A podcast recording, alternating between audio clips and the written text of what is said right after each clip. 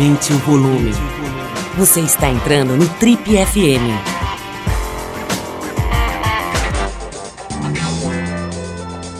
Oi, aqui é o Paulo Lima e a gente começa agora mais um Trip FM, o talk show da revista Trip.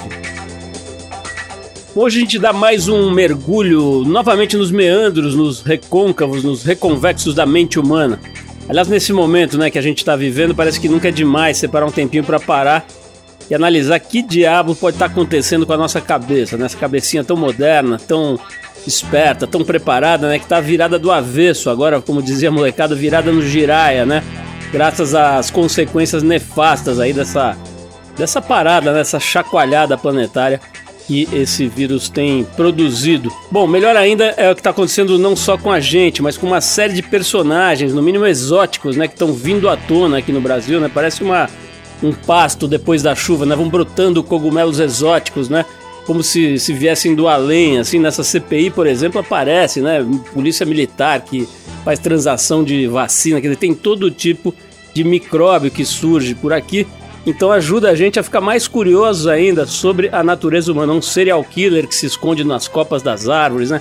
Realmente o país tem uma capacidade de criar seres exóticos realmente notável, né? Então a gente tem ficado cada vez mais interessado, né?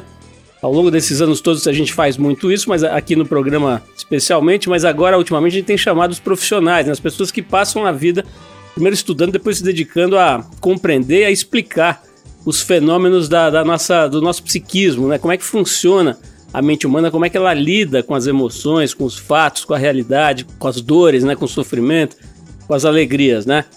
E hoje a gente traz mais uma convidada super ilustre, super especial, que já participou com a gente várias vezes da Casa TPM, parceira nossa, já escreveu para as revistas e tudo, que a gente admira muito, que é a psicanalista, conceituadíssima psicanalista, doutora pela USP e colunista do jornal Folha de São Paulo, e autora de livros muito importantes sobre vários aspectos, aí sobre a paternidade e outros assuntos, e também diretora do Instituto Gerar, que oferece tratamento a pessoas pobres e que atualmente tem parceria de atendimento com algumas ocupações de movimentos de luta por moradias no centro de São Paulo.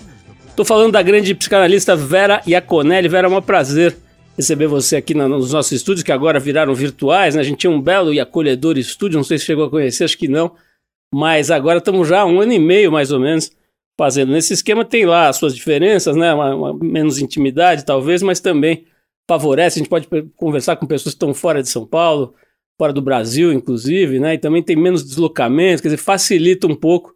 A gente, de uma certa forma, está até curtindo. Queria saber como é que você está vivendo nesse período, né? Você tem falado bastante aí sobre, sobre as questões que afetam todos nós, né? As crianças. Eu vi uma, uma um, uma, uma participação sua, inclusive, num programa muito interessante sobre a questão das telas, né, do digital, do virtual na vida das crianças, quer dizer, todo tipo de, de ajuda que você pode dar a partir da sua experiência.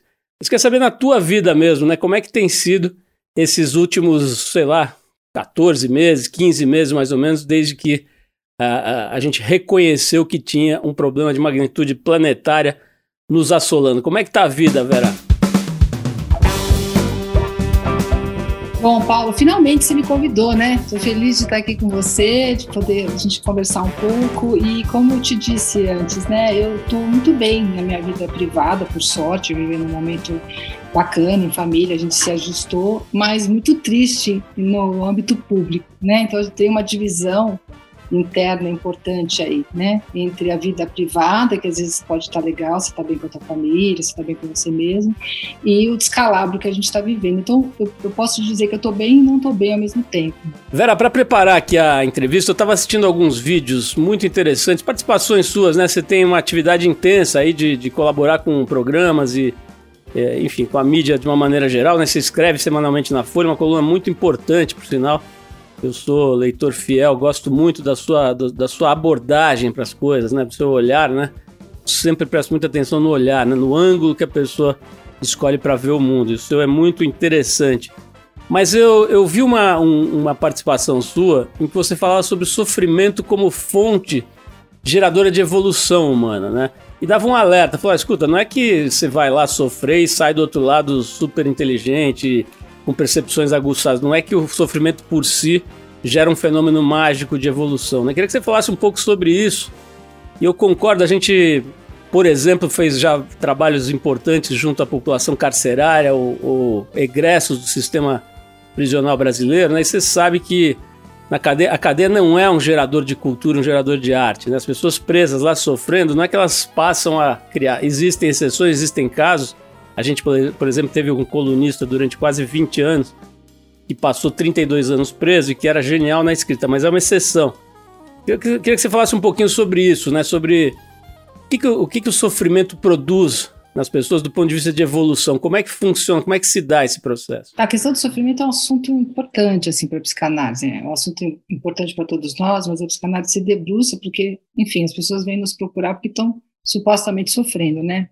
A análise não é exatamente um passeio. Então, é um tema caro para nós e ele, dentro de uma certa cultura judaico-cristã, ele foi sendo é, posto como então é, uma, uma ideia de redenção. Você sofre bastante, no fim você vai ter o paraíso, você vai ter ali uma, uma compensação, né? Então, seja estoico aqui, porque na outra vida, né, você vai ter o seu troco ali.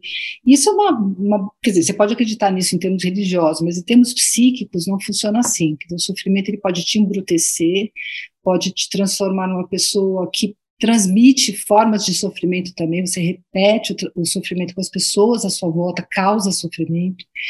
Se a gente não puder elaborar, né, porque não é a questão para nós não é o que a gente vive, mas como a gente transforma a vivência em experiência, como é que a gente consegue fazer algo com aquilo que aí sim pode nos engrandecer ou nos embrutecer. Então, se fosse só sofrer, né, basta um chicotinho que a gente saia iluminado lá do outro lado. Só que o trabalho é um pouquinho mais meritório, né? Você vai ter que, você falou no teu próprio exemplo aí, né? Quer dizer, a pessoa produziu uma escrita, ele produziu alguma coisa com aquilo. E uma escrita é uma, é uma produção no espaço social, quer dizer, que, que ele transmite para os outros algo. Baita trabalheira, né? Depois de 30 anos na, numa experiência tão brutal quanto encarceramento. Né? Vera, agora do outro lado, né, eu volto e meia penso na, no, no, na outra ponta, né, que são as pessoas que são, e, e acho que dá para falar sobre os filhos dessa, dessa, vamos dizer assim, casta privilegiada da qual fazemos parte aí, é, eles são cada vez mais protegidos, né, são colocados em redomas mesmo, não deixam ninguém chegar perto, e eles são, a, a tentativa é de privá-los de qualquer tipo de angústia, né, de sofrimento, de carência, então ficam lá, eu até brinco, assim, os meninos de vó, né? Aquelas crianças que ninguém chega perto, a avó não deixa, a mãe não deixa. Como é que é, é um indivíduo que cresce desse jeito? É claro que isso não adianta, não, você não blinda uma pessoa, não deixando os outros chegarem perto, até piora, né? Acho que a situação de maneira geral. Mas enfim, essa ilusão de você é, reduzir ao máximo o sofrimento, deixar as pessoas é, blindadas quanto às angústias e às dores. Que tipo de, de, de, de pessoa cresce num ambiente desse? Olha, é, despreparada para várias coisas, né? Despreparado para se virar nos 30 quando acontece alguma coisa, mas também despreparado é, para lidar com os próprios afetos. Não é só lidar com os acontecimentos, que você precisa ter um repertório, cada vez a gente vai tendo mais com a idade, mas com os próprios afetos. Acho que o mais perigoso nessa geração é como as crianças, os adolescentes vão mostrando o medo de sofrer, o medo de uh, ficar triste, o medo de sentir raiva, o medo medo, é como se cada afeto pudesse ser extremamente perigoso. Então, é uma geração que muitas vezes vai buscando é, o uso da medicação para não entrar em contato com os afetos, não vai ter no repertório para nomear o que está sentindo. Hoje a gente tem uma, uma, um grupo de adolescentes, um número muito grande de adolescentes usando já medicação é, psicotrópica, né, para evitar aí uma série de, de condições que seriam condições que em outra geração poderiam ser Ué, questões da vida, ter medo de uma prova, ficar triste porque rompeu um namoro, ficar inseguro, inseguro na vida social ou na vida sexual porque está começando, aquelas coisas que eles, aqueles perrengues que a gente tem que enfrentar para criar repertório, para saber se virar e que ah, os próprios pais vão impedindo para que a criança não sofra, ela não aprende nada e aí ela vai precisando cada vez de mais muletas, porque é como se passar por aquilo eh, fosse impossível, como se ela fosse morrer diante do, da, da iminência de uma prova de, ou de uma separação. Né? Então, essa, isso que a gente está transmitindo para as crianças, elas são tão frágeis, tão frágeis, que as experiências podem feri-las para sempre. e aí elas vão, vão criando um pavor. A gente tem muitas crianças que não querem sair de casa, que não querem ter encontros amorosos, que não querem começar uma vida sexual, para não arriscar nada, porque para eles arriscar um pouco é como é, significa arriscar tudo. Pera, agora como é que os profissionais que são enfim, procurados as pessoas que têm acesso, né, que têm condição de procurar profissionais da saúde mental, Claro que você não vai ter, não existe uma resposta padrão, né? Não existe uma coisa generalização, ainda mais nessa área, né, da, da psicologia. Mas queria tentar te perguntar isso, quer dizer, como é que o profissional atua no sentido de entender a partir de que ponto de angústia, de sofrimento, que os remédios, as drogas podem e devem ser usadas, né? Como é que se determina esse limite a partir do qual é recomendável atacar com, com remédios, com drogas como essas que você citou? Legal. É legal porque, primeiro, é importante dizer que, eu, a princípio, eu não tenho nenhuma questão com o uso de medicação. No, trabalho com psiquiatras que tem pacientes que usam medicação, não é? Foi-se o tempo que a psicanálise se arvorava no lugar de todo saber e que né, pudesse achar né, que a gente não precisava trabalhar a equipe, não é isso. Mas quando a gente já passa para a medicação antes de escutar o sujeito, a gente perde uma oportunidade assim, importantíssima. Por quê? Porque muitas vezes o sintoma é aquela mensagem colocada dentro da garrafa jogada ao mar, que o sujeito cria nele mesmo para ver se ele escuta que alguma coisa não está legal. Então, de repente, o trabalho dele é um horror, mas ele ganha super bem e não se acha no direito de falar, não, não quero mais fazer isso, quero fazer outra coisa. E ele começa a desenvolver ali uma depressão, uma psoríase, sei lá, algum sintoma que obriga ele a falar, o que, que tá legal isso aqui, o que acontece? Mas o meu sofrimento não é só isso, tem outro, né? E aí, naquele espaço onde ele teve que procurar ajuda, ele começa a se escutar e percebe que talvez ele não, não esteja levando em conta o desejo dele.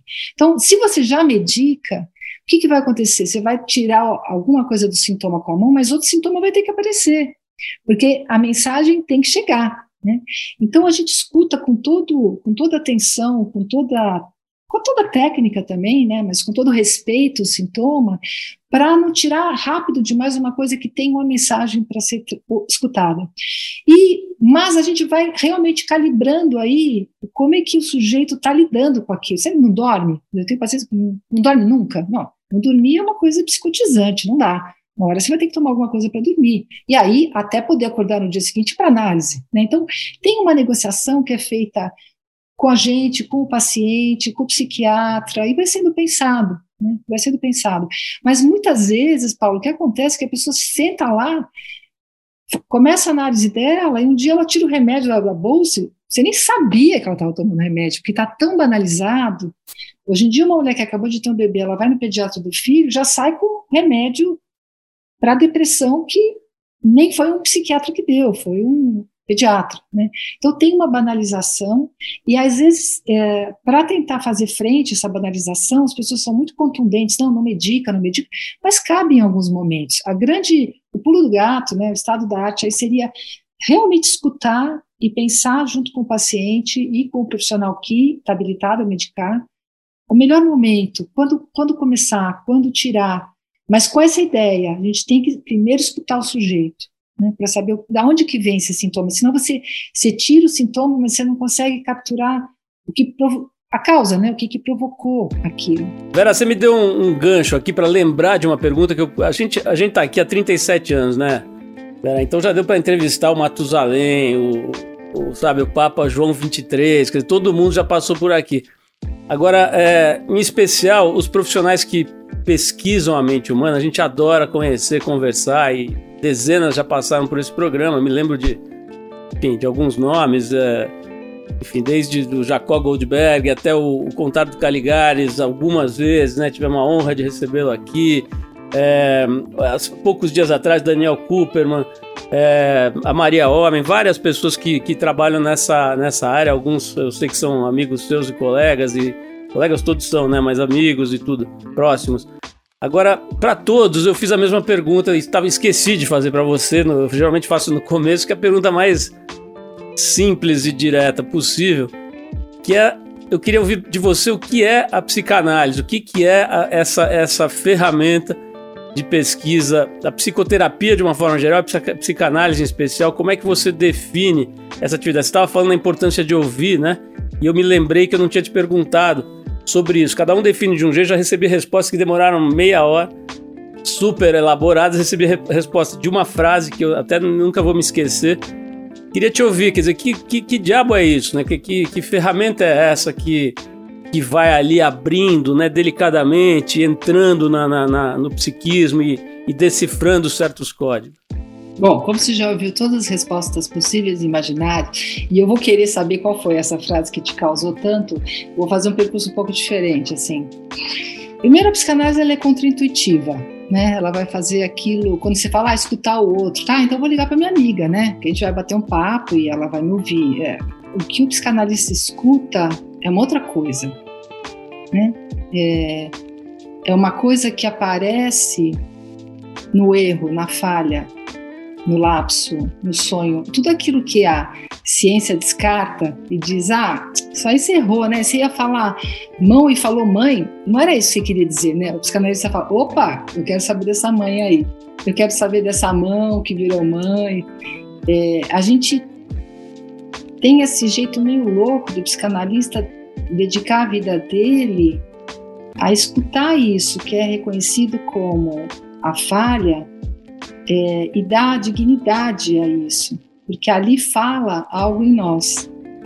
É, e esse e, e é uma fresta por onde você vai descobrir a sua divisão interna, você vai descobrir estranho em você mesmo. Então, eu acho isso lindo, só de falar isso já, já fico assim, é, tocada, porque, puxa, que, que trabalho curioso, né? E na hora que a gente se cria aquela situação que eu considero uma situação de absoluto respeito à dor do outro, à vida, às formas malucas e violentas, sacanas e bacanas que a pessoa encontrou para se virar na vida dela, diante dessa, desse peso gigante que é estar vivo para todos, mesmo quem nasceu em berço esplêndido, um dia realiza que vai morrer, né? Então, é, esse, essa forma como a pessoa se organizou, ela tem direito, se ela quiser, se ela comprar essa briga, saber qual foi, né? Porque é como se fosse um jogo que ela está jogando, que ela ela mesma fez as regras, mas não sabe, né? Então, naquele espaço é, se abre essa possibilidade dessa outra coisa ser o mais importante. E para escutar essa coisa tem manha, né? Quer dizer, cada um tem a sua. Eu venho de uma de um estudo aí do Lacan, e eu gosto do jeito como Lacan faz, é, recomendo o livro da Beth Milan, que acabou de sair, Lacan ainda, que aí ela mostra uma certa fresta ali da forma do Lacan trabalhar, muito particular, com certeza com ela, não, não necessariamente com outras pessoas, mas tem algo ali de muito precioso e que torna o nosso trabalho absolutamente bizarro, louco, a pessoa chega 15, 10, 20 minutos fala uma coisa e você fala, ok, é isso, ah tá, por que mesmo? E a pessoa levanta e sai e, e aquilo causa nela uma coisa, né? E causa uma, uma coisa na vida dela. Então, eu acho que é um trabalho meio maluco a psicanálise. E com isso a gente vai pesquisando também, a gente vai é, discutindo formas de pensar as questões humanas para além da clínica, e quando eu digo clínica, não é só de van, a gente faz a clínica no espaço público, a gente faz a clínica no hospital, a gente faz a clínica onde, onde se criar as condições de escuta dessa outra cena, né?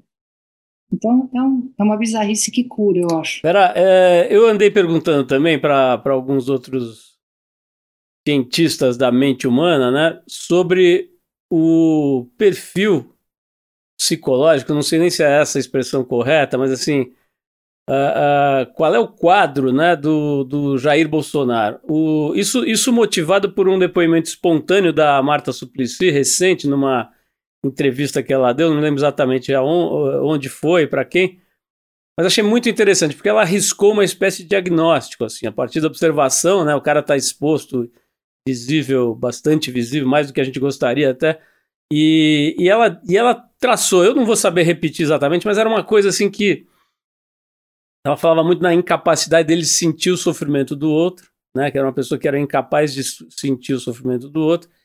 E tinha um quadro assim semelhante a. Eu estou tomando cuidado para não falar nenhuma grande besteira.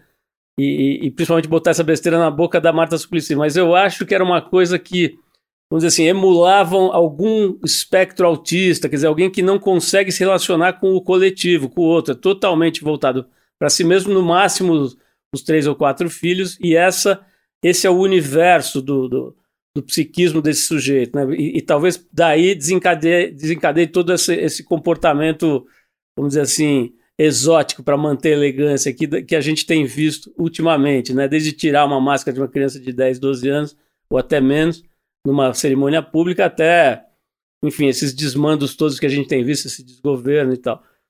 É, você arrisca dizer alguma coisa? Eu sei que isso é muito delicado, né? Porque o profissional vive do, do indivíduo, né? Você precisa conhecer a pessoa, você precisa conversar, você precisa mergulhar no universo da pessoa para poder falar alguma coisa. Mas dado que é uma, uma, um sujeito com tanta, vamos dizer, impacto sobre as nossas vidas e que também está sendo uh, vigiado, digamos, pela mídia em vários ângulos, é possível arriscar algum tipo de, é, é, de opinião uh, científicas? Esse cara tem algum tipo de patologia? Dá para perceber traços desse tipo? Então, sabe, Paulo, que isso foi uma questão que rodou muito, está rodando muito já, eu acho que todo esse tempo, né, sobre um, um possível diagnóstico do Bolsonaro, e isso incorre num problema, assim, que é, a gente está com uma questão hoje de supor diagnósticos para todos os comportamentos humanos e tentar patologizar as coisas. Então, olha, isso aqui é da ordem da doença. Não sei se você sabe que a partir de 1 de janeiro de 2022, é, o envelhecimento vai ser considerado doença. Velhice vai ser considerada doença. É claro que vai ter o remedinho apropriado, o tratamento apropriado, né? Eu brinco que estaremos eu não, né? Mas a, a, com é, centenas de anos nos subterrâneos de Marte, os bilionários do mundo, que, que aquilo é pior que um, inferno de Dante, para se imaginar, né? Mas então tem essa, essa, esse risco da gente banalizar a, a patologia e, e patologizar os comportamentos aberrantes, né? E, e na verdade o que eu entendo é que o Bolsonaro ele é terrivelmente próximo de nós, o Bolsonaro é um, é um personagem que estaria na família de quase qualquer pessoa. Né? Ele é o cara equivocado, ele é o cara egoísta, ele é o cara é, que gosta de levar vantagem em tudo, né? Não é, não é uma expressão absolutamente brasileira essa. Ele é um cara que tem uma relação com a lei ali no limite, para menos. Ele é um cara que é muito bom e afetivo e amoroso com os seus, mas os outros que explodam. Então ele não é um cara incapaz de amar. A gente percebe a relação afetiva dele com os filhos, inclusive tem filhos ali que ele fez sacrifícios por. Né? Então, não é um cara psicopata que fala ah, que se exploda meu filho porque, eu, sabe, eu não tô nem aí pro outro. Não é verdade, esse cara tem relações afetivas importantes, familiares, mas sempre dentro de um núcleo que diga respeito a ele. Então, tem ele, a família dele, bem, bem naquela cultura mafiosa, né? Por isso que essa brincadeira de família, porque assim, entre eles, tudo, os outros são todos inimigos. Isso não é tão distante de muitas pessoas com quem a gente convive, às vezes na, na, nossa família, né? Então, não estamos falando de um cara que não, não adquiriu ali o traquejo social, que, que não consegue amar, que não consegue se preocupar com o outro. É que é, é um cara absolutamente egoísta que só vê o entorno dele e os benefícios próprios, né? E esse, incluindo pessoas que ele ama nessa família. Então, o problema do Bolsonaro é que ele é terrivelmente próximo de um sujeito mediano mas adquiriu um poder estratosférico. Ele, ele representa uma porção importante da sociedade que não foi enganada por ele, se viu representada por ele. Isso que é assustador. Tem uma coisa aí que é, né, usando uma expressão tão conhecida, né, a banalidade do mal, né? O Ashman não era um monstro, ele era um cara, um burocrata, que obedecia ali as ordens né? Então, isso eu acho interessante. Mas eu não. Ninguém foi lá e, e fez um, um, diagnóstico dele. Ninguém deitou ele no divã, ninguém escutou esse cara, ninguém escutou os lapsos dele, o sonho para saber o que está. Então a aposta continua valendo. Eu acho que continua valendo as hipóteses diagnósticas do nosso presidente. Pera, qualquer pessoa que, que, já tenha rodado um pouco na vida sabe que em qualquer agrupamento humano, né, começam a aparecer as diferenças, começam a aparecer uh, os egos, começam a aparecer conflitos, né? no mundo acadêmico, a gente sabe que talvez seja um dos mundos piores nesse sentido, né? Porque tem uma briga louca, tem uma, uma inveja, tem uma. Eh, na ciência, por exemplo, as pessoas imaginam né, que a ciência seja um monte de santo, com guarda-pó branco e um, e um tubo de ensaio na mão. Os caras quase se matam nos bastidores aí, tem uma disputa louca, né? Eu tenho amigos e a gente entrevista a gente aqui, sabe que, que o bicho pega, né? Às vezes, você, às vezes isso, inclusive, tem vindo à tona, né? Hoje não tem mais nada que, que possa ser escondido por mais de 30 segundos, né? As coisas aparecem.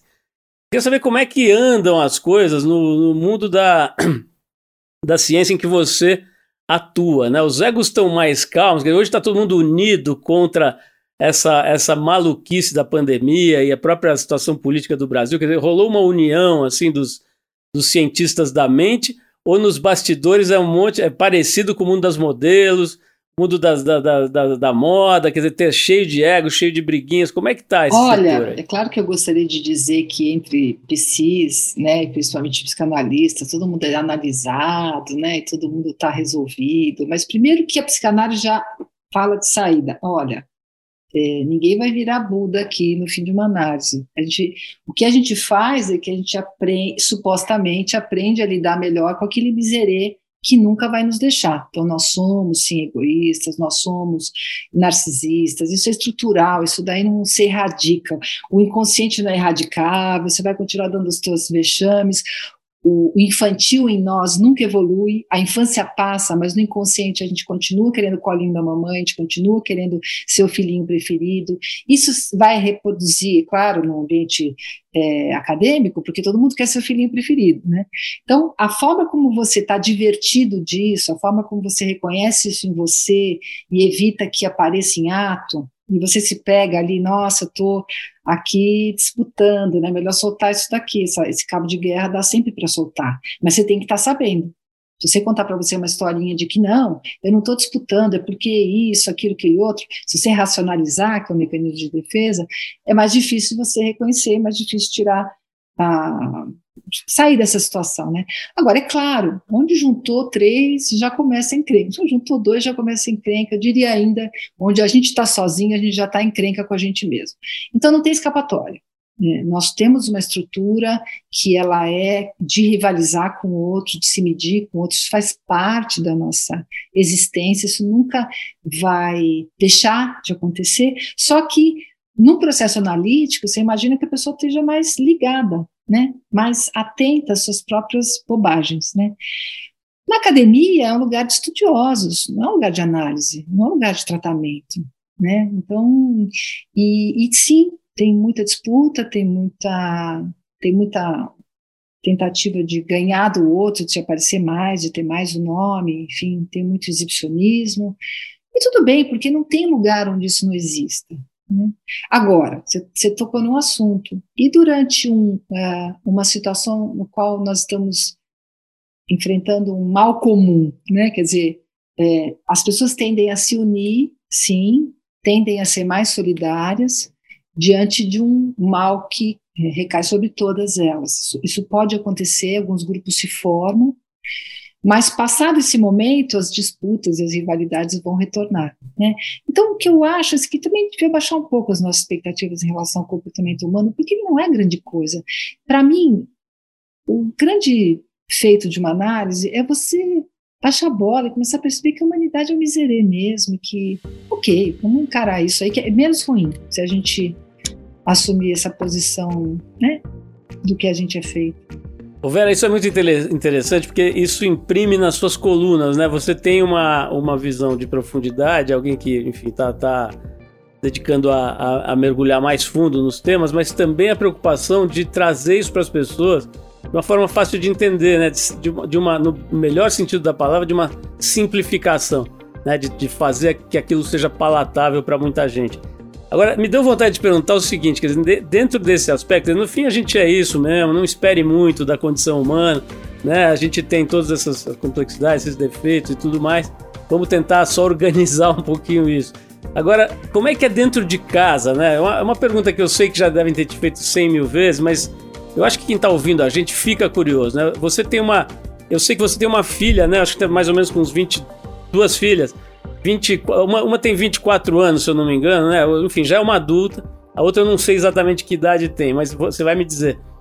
Mas como é que é? Assim, eu imagino que isso seja punk, por mais que você tenha experiência, treinamento e você sabe, enfim, em que momento, né, apertar o botão da terapeuta, da psicanalista. Mas e dentro de casa o bicho pega isso, você não vai me convencer de que não é que não acontece. Então, é melhor você falar a verdade. Como é que é com as suas filhas? Verá. Olha, nem, nem, nem pretendia te convencer. Dentro de casa só tem a mãe, analista não tem. Né? Não existe isso, eu não tenho isenção, nem estou atrás de escutar o inconsciente delas, não é, não é essa a minha função. Isso para mim sempre ficou muito claro, eu nunca, nunca tive essa pretensão. Eu comi é, o pão que o diabo amassou como toda mãe de primeira viagem, passei por todos os perrengues, passo, e, e tenho uma filha de 20, que faz 21 esse ano, que ela nasceu em 2000, e uma de 24, e para mim foi super importante elas, eu ter escolhido ter filhos e, e eu não acho que seja uma, uma meta na vida de ninguém, não precisa ser, mas para mim me virou do avesso do jeito que eu gosto, porque eu gosto dessa, desse desafio humano, né, de, da experiência. Mas, recentemente, Paulo, uma aluna minha, eu, eu viro e mexo conta essa história porque eu achei o máximo.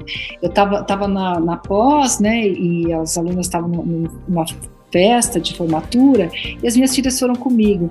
E aí a aluna perguntou que não podia perguntar, né? Perguntou: e então, e a tua mãe? Como é que ela é? O que, que você acha dela? Eu falei: pronto, agora acabou, né? Acabou. Imagina duas adolescentes, elas eram mais jovens, ali, né? E aí elas pensaram assim, a mais velha falou assim: "Olha, minha mãe é assim. Minha mãe erra. Claro, ela erra muito, mas a minha mãe é muito honesta. Então, quando a gente critica ela, ela para, pensa e admite. E eu falei, ai, pronto, né? Então, é, elas usaram, nem foi a palavra honesta, a palavra confiável. Eu acho que é, é, verdade isso, eu me reconheço nisso, eu me reconheço, porque eu sou daquela pessoa que leva a crítica e fica quieta, porque eu vou pensar, e vou pensar mesmo, e depois eu vou voltar e vou falar, não, desculpa aí, você está enganada, ou você tem toda a razão. Mas então tem isso, tem aquilo. Então eu gosto desse desafio e eu acho que é aí que entra essa questão que eu estava falando antes. Se você não tiver uma coisa muito sólida para defender, uma imagem, né, muito rígida, você aguenta a pessoa falar: Ô oh, mãe, você não foi justa. Ô oh, mãe, você está sendo egoísta. Ô oh, mãe, você não está me dando atenção. Ô mãe, você está exigindo demais. Porque eu posso assimilar isso também. Isso também pode fazer parte de mim. Então eu posso voltar e falar assim, não, talvez, vamos conversar um pouco mais, não entendi. Né? Então, é, talvez o grande, o grande desafio para mim sempre foi esse, né? Ser confiável para elas, é, confiar nelas também, mas com todos os perrengues que eu tenho direito. Sabe? Quando começou a pandemia, a mais velha falou: Eu não vou ficar fechada aqui dentro de casa o dia inteiro, eu vou para casa de uma amiga, que a casa estava vazia. Eu falei: O quê? Você não vai sair daqui nem a pau. Teve grito, é raro, mas teve um belo grito. Falei, filha, vou te explicar o que é a pandemia. Senta aí. Não, mas eu já sou maior. Não, peraí explicar. E aí a gente conversou, foi ótimo, porque elas não estavam realizando, assim, estava muito complicado para todo mundo, né? E para elas era inimaginável, adolescente, cheio de vida, querendo fazer tudo que tem direito, né? E aí a gente se assentou, e aí foi realmente um processo muito bacana, aconteceram coisas lindas esse ano, mas teve perrengue, opa, como? Vera, nessas horas do perrengue, né, em que o grito come, os golpes passam para baixo da linha da cintura, né?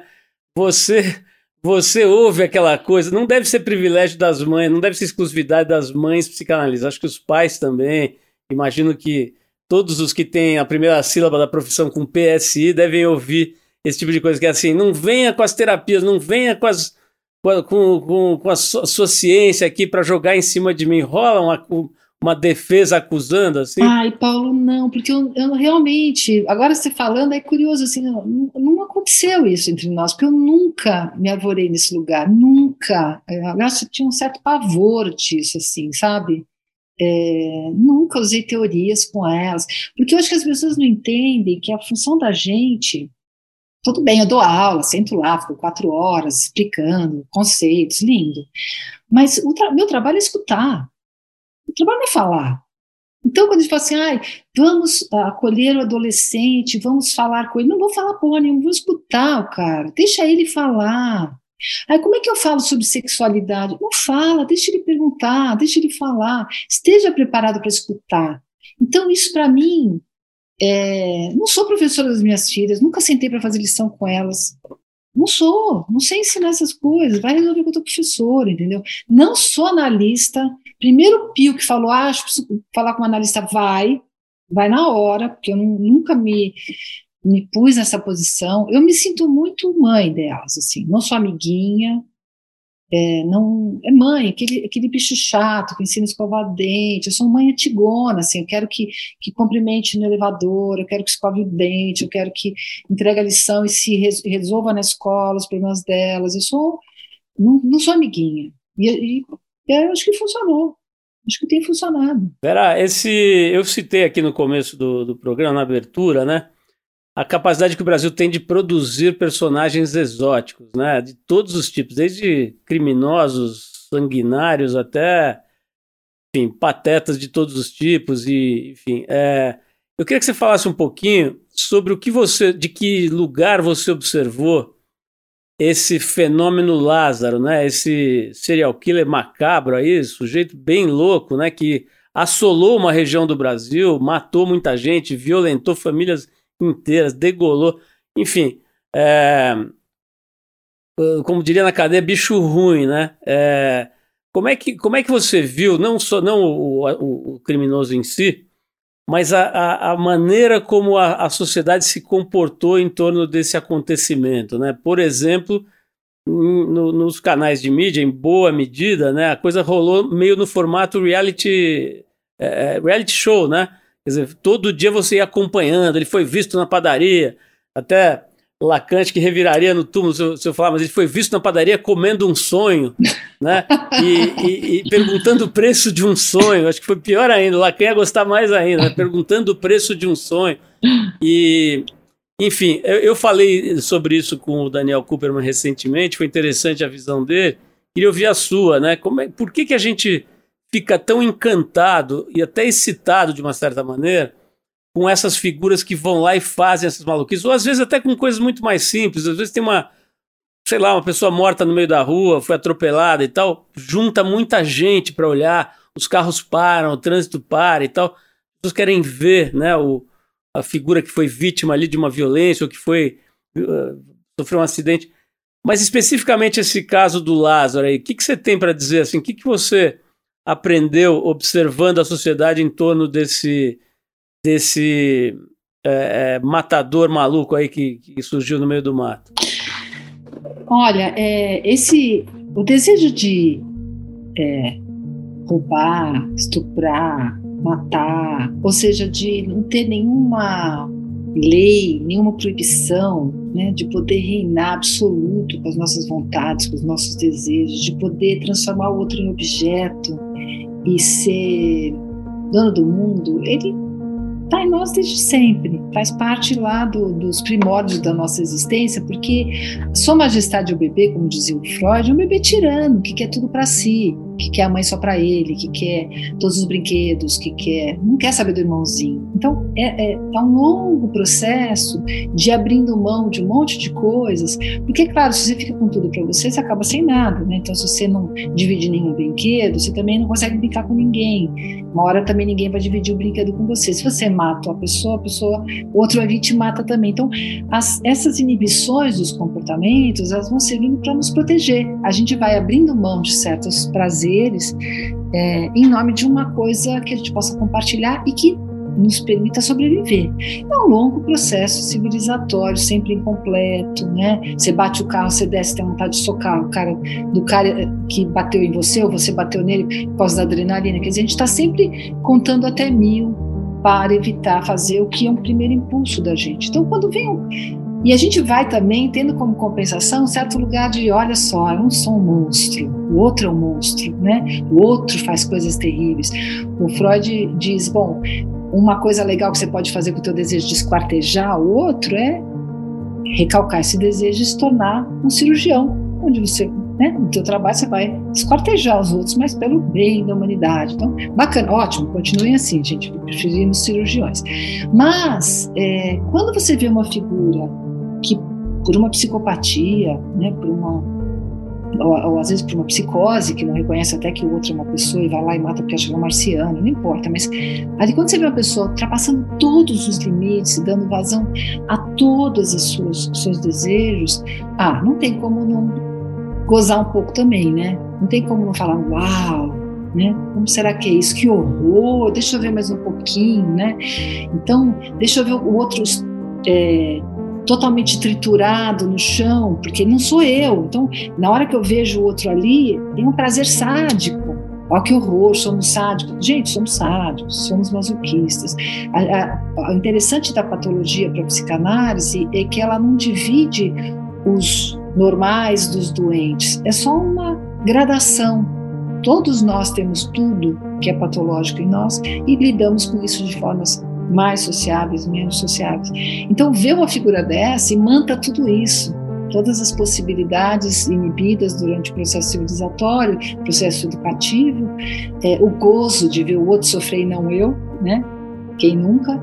E, e nossa, quanta gente, se a gente deixasse, né? A gente não teria vontade de torcer o pescocinho, não pode, e se controla, né? Então esse cara vai lá e faz, cara. Então, e o, é, o mais engraçado que eu vi também foi uma reação de pessoas de outros estados, mas estados vizinhos, com insônia, não podia dormir, porque o Lázaro ele se multiplicou, né, em milhões de pessoas, ele, ele podia aparecer em qualquer lugar, ele foi adquirindo assim poderes é, para além dos superpoderes, para além do humano, né?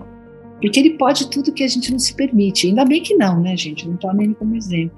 Bela, tem um outro campo que eu gostaria de te ouvir, que é o seguinte: é, tem uma, uma colega sua de Folha de São Paulo, a Miriam Goldenberg, né? Ela escreveu um tempo até, faz bastante tempo já, eu chutaria aí uns, acho que uns três anos, uma coluna, um texto sobre as pessoas vampiros, né? E ela recomendando fortemente que, as, que a gente se afaste das pessoas que a gente considera vampiro, aquelas que só vêm sugar a sua energia vital, né? Elas vêm tentar tirar de você o que elas puderem, não te entregam nada e levam o que elas puderem, né? Assim, verdadeiros saqueadores da, da sua alma, né? Existe isso na tua visão como pessoa e como é, psicanalista, né? Tem isso, meu. Tem gente que é que é um infernal no sentido assim de ser um sanguessuga humano. É só uma curiosidade, sabe que essas histórias de vampiro, elas começam durante o período em que as mulheres são praticamente, praticamente obrigadas a amamentar. Tem um período histórico onde as mulheres são é, obrigadas a amamentar, né? As histórias do vampiro começam aí. Mas, enfim, é, acho que sim, acho que tem pessoas que certamente acham que merecem receber mais do que dá, que estão num lugar desse bebê tirano e, e, e, demandam sim serem atendidas e cuidadas e amadas. E também a gente tem o contrário as pessoas que acham que só podem doar que não podem receber nada que se esfalfam se matam pelo outro. Mas eu, eu diria o seguinte é, e se você gostar? Porque a ética da psicanálise é assim meu. Você vai escolher o que você quer fazer no final da história. Se você goza nesse lugar de quem é, dar tudo, bicho, enquanto isso não trouxer um sofrimento ou, ou trouxer menos sofrimento do que prazer, a gente ainda pode descobrir que a gente quer isso mesmo e bancar isso, né? Agora, não querendo, é melhor se afastar. Basicamente é isso. Mas que tem gente que acha que é o centro do universo e merece tudo, a gente vê todo dia. Né? Olha, eu, eu lembrando aqui de, um outra, de uma outra coisa para te perguntar, que é o seguinte: a, a literatura, o cinema, a televisão, trabalham com a, com a uma, dizer, uma certa mística né, da psicanálise, do divã, daquele consultório e tal. Tem muita coisa legal. De Woody Allen, a sessão de terapia né, que, o, que o Celton Mello brilhantemente dirigiu no início, agora está atuando. Né? Primeiro eu queria te perguntar o que, que esse caso específico dessa série, né? Como é que você vê, assim, se é útil para clarear um pouco a cabeça das pessoas sobre, sobre essa essa ciência, né, sobre como é que funciona isso, se ajuda a desmistificar um pouco, né, tirar aquela ideia de que isso é para louco, eu, eu cuido dos meus próprios problemas, né, esse tipo de, de, de reação que muita gente tem de, de defesa, de repulsa a análise, se, se, esse tipo de projeto ajuda. E a outra coisa que eu vi, eu soube, na verdade não vi, mas soube que tem um capítulo aí que, em que tem lá um cliente que é motoboy, que é negro, né? E quando ele chega na sessão, ele é, ele, enfim, rola um estranhamento no, no, no prédio lá do, do, terapeuta, enfim. E aí eu lembrei que você tem um trabalho também que eu vi agora, acabei de ver, muito interessante, que são conversas com psicanalistas negros, né, e negras. Enfim, eu queria que você respondesse essas duas coisas. Primeiro, assim, sessão de terapia é um negócio legal para a profissão, para esse para desmistificar esses equívocos todos e tal, ou acaba criando mais bagunça na cabeça das pessoas? Depois, como é que é a vida do terapeuta negro no Brasil? Eu fiquei muito bem impressionada com a série do Celton, viu? Vi agora essa que ele está participando, eu vi metade, não consegui ter tempo de ver o resto, mas eu fiquei muito impressionada com a qualidade, porque tudo isso que você fala de mistificação, eu não vi muito lá não. Claro que tem as coisas dramáticas, né? Ele mesmo é um personagem bem comprometido, né, num certo momento, mas acho, achei bem honesta, achei bem honesta. É, cada um tem uma clínica com estilo, mas ali não vi nada exagerado. Achei os atores impressionantes, interpretam super bem. Acho que é, tá mais bacana até do que a In Treatment é, americana, que é uma pegada mais comportamental, tem umas, umas coisas assim que, não, que eu não me identifico, mas ok.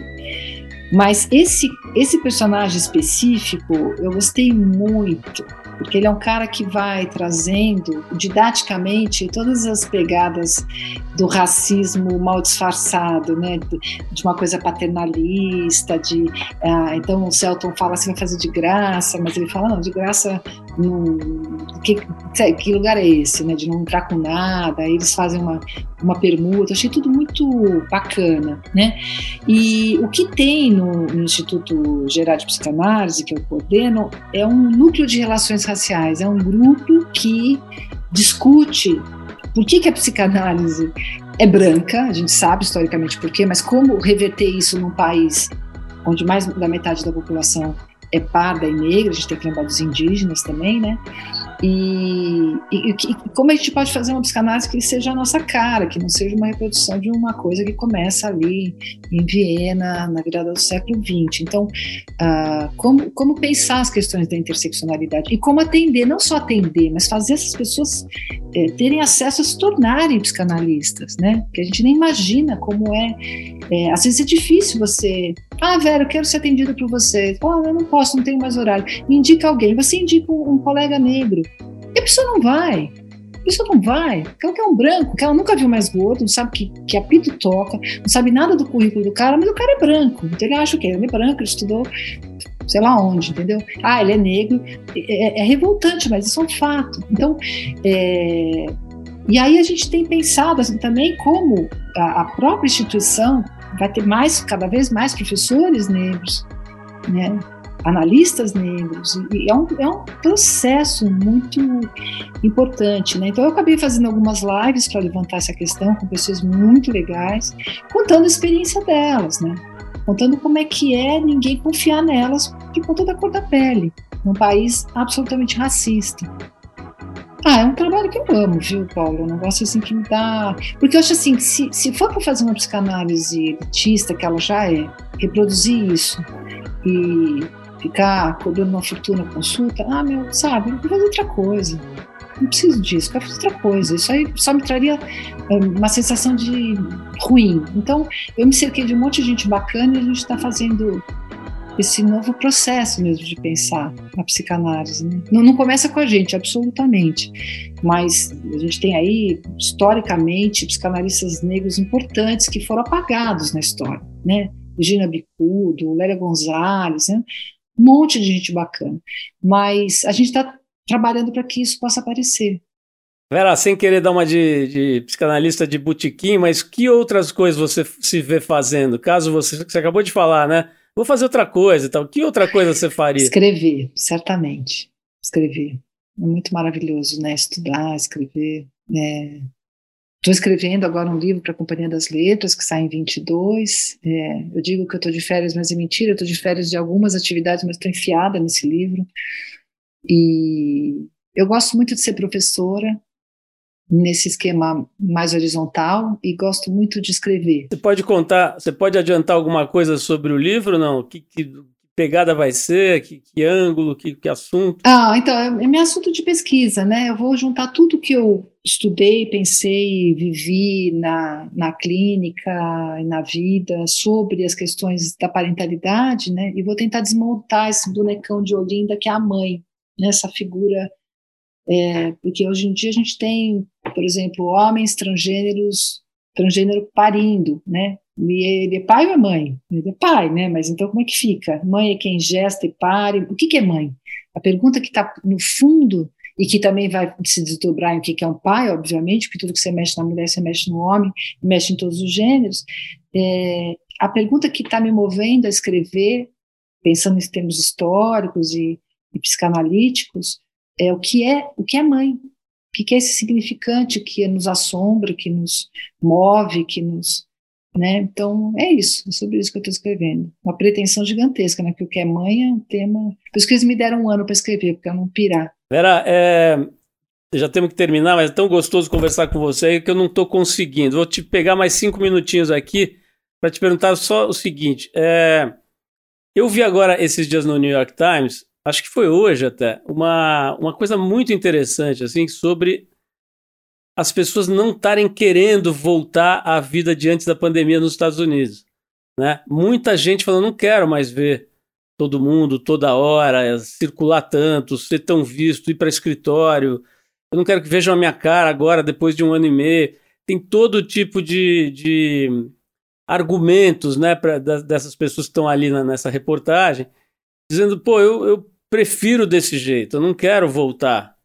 Você já você tem, tem lidado com esse tipo de coisa? Você tá. Você tá. Como diria meu filho de 10 anos, você tá ligada? Olha, é, é, uma coisa muito curiosa que aconteceu assim que a pandemia começou é que muitas pessoas sentiram um tremendo alívio. Eu não estou dizendo as pessoas, obviamente, quando a gente fala pessoas no Brasil, o cara que precisava ir na rua e vendeu o milho verde dele ali, ficou desesperado. O cara que trabalhava na obra ficou desesperado. Mas, vamos dizer, algumas pessoas que, para quem ficar em casa era uma possibilidade, né? É, elas sentiram um alívio, né? De, nossa, não vou ter que jantar todos, vou ter que almoçar todo domingo na sogra, ai, não vou ter que encontrar aquela amiga do trabalho que é insuportável, ai, não vou ter que. Então, é, é curioso como algumas pessoas perceberam que muitas coisas na vida delas eram, eram chatas e elas mantinham no automático. E, e, principalmente a casa, né? A casa se tornou um lugar habitado, porque a gente tem uma casa e não habita. Então a gente teve que começar a falar, putz, então, e onde que eu vou estudar? Onde é que eu vou ler? Onde é que eu vou? Começar a pensar, ah, essa cozinha, né? É, porque eu, eu era uma pessoa que comia fora de sexta a domingo, tinha lá meu ritualzinho, cada vez um lugar, eu São Paulo, não é que eu ia em lugares super chiques, não é isso, mas eu gostava ali do, sabe, da empanada não sei da onde, tinha essa coisa assim. E, e acabou. E no fim, minha cozinha virou praticamente uma cozinha industrial, sabe? Uma coisa louca. Então, a gente, e a gente quer voltar a uma coisa tão automática. Então, eu acho que tem uma coisa legal. Vou, vou ver essa. Eu, acompanho, hoje não tive possibilidade, mas eu vou ver essa, essa reportagem que você está citando, mas acho que tem de tudo aí nesse, nesse balaio. Tem gente que levava uma vida vazia, no automático, e começou a rever isso. Tem gente que começou a ficar paranoico, com medo de retomar as relações sociais. Depende em que momento pegou. Algumas pessoas que tinham uma relação mais é, panicada com o espaço público não querem sair. Então a gente está vendo de tudo. Agora, tem, tem um processo também. Eu acho que a gente pensa assim, ah, abriu a porta, eu vou sair. Não é assim, gente. A gente passou por um trauma gigantesco, está passando por um trauma gigantesco e vai ter que elaborar esse retorno também. Né? Então, é, não tem pastel japonês nessa história de, de se haver com a vida e com os encontros. Então, vamos aproveitar, vamos aproveitar para repensar de que jeito a gente quer voltar, porque de alguma coisa boa a gente tem que ter tirar dessa experiência tão ruim, né? Vera, para terminar, eu queria te perguntar o seguinte: faz mais ou menos, mais ou menos não, faz pouco mais de 20 anos a gente lançou a TPM, né? Que tinha naquela altura uma pretensão razoável, né? Que era de rever a forma como o Brasil lida com a mulher, né? Para começar do nome da revista, a gente foi seriamente aconselhado pelas pessoas do ramo editorial a não fazer essa maluquice de lançar uma revista com esse nome, né? Que já era de largada uma coisa que na época, acho que até hoje, né, mas era associado a uma coisa, uma coisa tipo uma espécie de defeito de fabricação da mulher, então, enfim, desde de, de, daquela época a gente vem trabalhando aí para tentar é, somar esforços, né, com todo mundo que está ali na mesma, no mesmo barco, remando no sentido de uma revisão sobre a relação do Brasil com a mulher, né? Acho que a gente deu uma, uma pequena contribuição ali, principalmente as mulheres que fazem e fizeram a TPM nesse tempo todo. Mas é, é tudo isso para te perguntar o seguinte, e você participou várias vezes desse processo, inclusive. Mas eu queria te perguntar o seguinte, quer dizer, hoje, falar sobre o feminismo é, é talvez seja até um equívoco, né? Porque são tantas vertentes, feminismo negro, feminismo mais assim, mais assado, mais para lá, mais para cá. Que, como é que tá, na, na tua visão, primeiro, assim, é, é, os avanços desses últimos 20 anos são realmente significativos, relevantes, concretos? É, nessa relação do Brasil com o feminino, com as mulheres, a forma de que trata, que entende, que lida. E, e assim, qual é a tua leitura do feminismo hoje aqui no Brasil? Olha, eu lembro muito bem quando a TPM começou, eu lembro de ficar bem escandalizada, no bom sentido, de falar, uau, o que, que é isso, né? Inclusive porque o próprio TPM, né, é, para além da revista, era uma questão nova que começava a circular, o que, era tensão pré-menstrual, que depois caiu na boca do povo, né? Mas realmente foi bacana, e é bacana até hoje. Olha, são feminismos mesmo, é, é, plural, é no plural que a gente pode falar disso. Muita coisa mudou em 20 anos, eu fico muito impressionada, porque como eu dou as minhas aulas regularmente, vai chegando aquela geração, não tem um ano que a minha aula não modifique profundamente a partir de novas coisas que estão acontecendo, e novas posições é, as pessoas mudaram muito, as mulheres mudaram muito a relação delas com a maternidade, com o casamento, com o trabalho. É, isso é, é impressionante, tá? Mas as mudanças não são nem garantidas, nunca são, e nem homogêneas.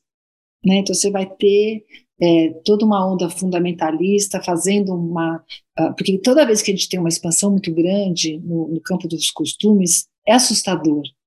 É assustador e cria uma um retorno, por vezes violento. A gente vinha numa abertura enorme, e, a, e o fechamento da, da era Bolsonaro é uma reação a isso também. Né? Então, a gente esquece que essa abertura ela se faz muito numa camada privilegiada da sociedade que acha que todo mundo está acompanhando. A gente esquece que nós somos uma sociedade, um coletivo. A gente tem muitas vertentes, muitas situações, muitas experiências distintas.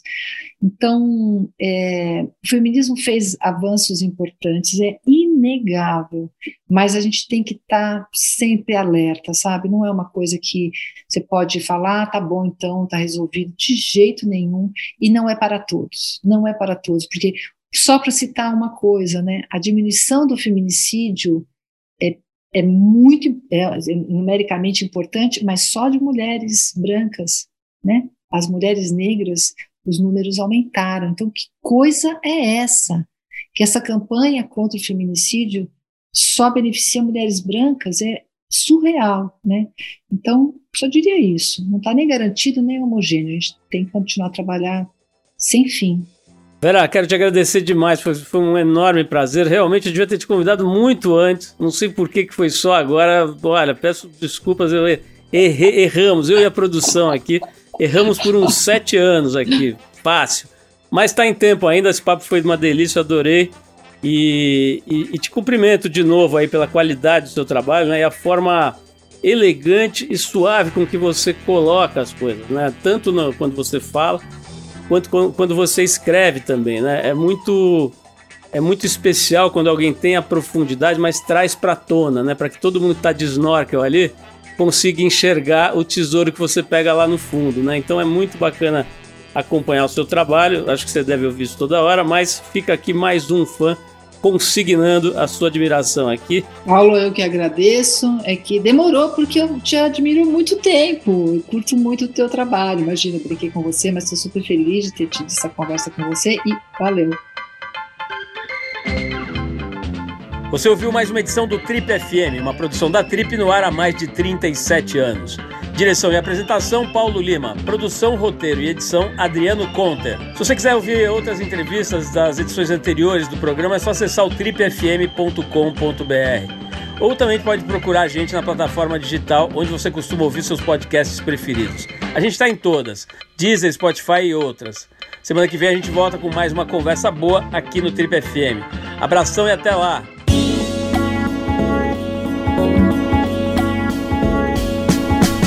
Você ouviu Trip FM.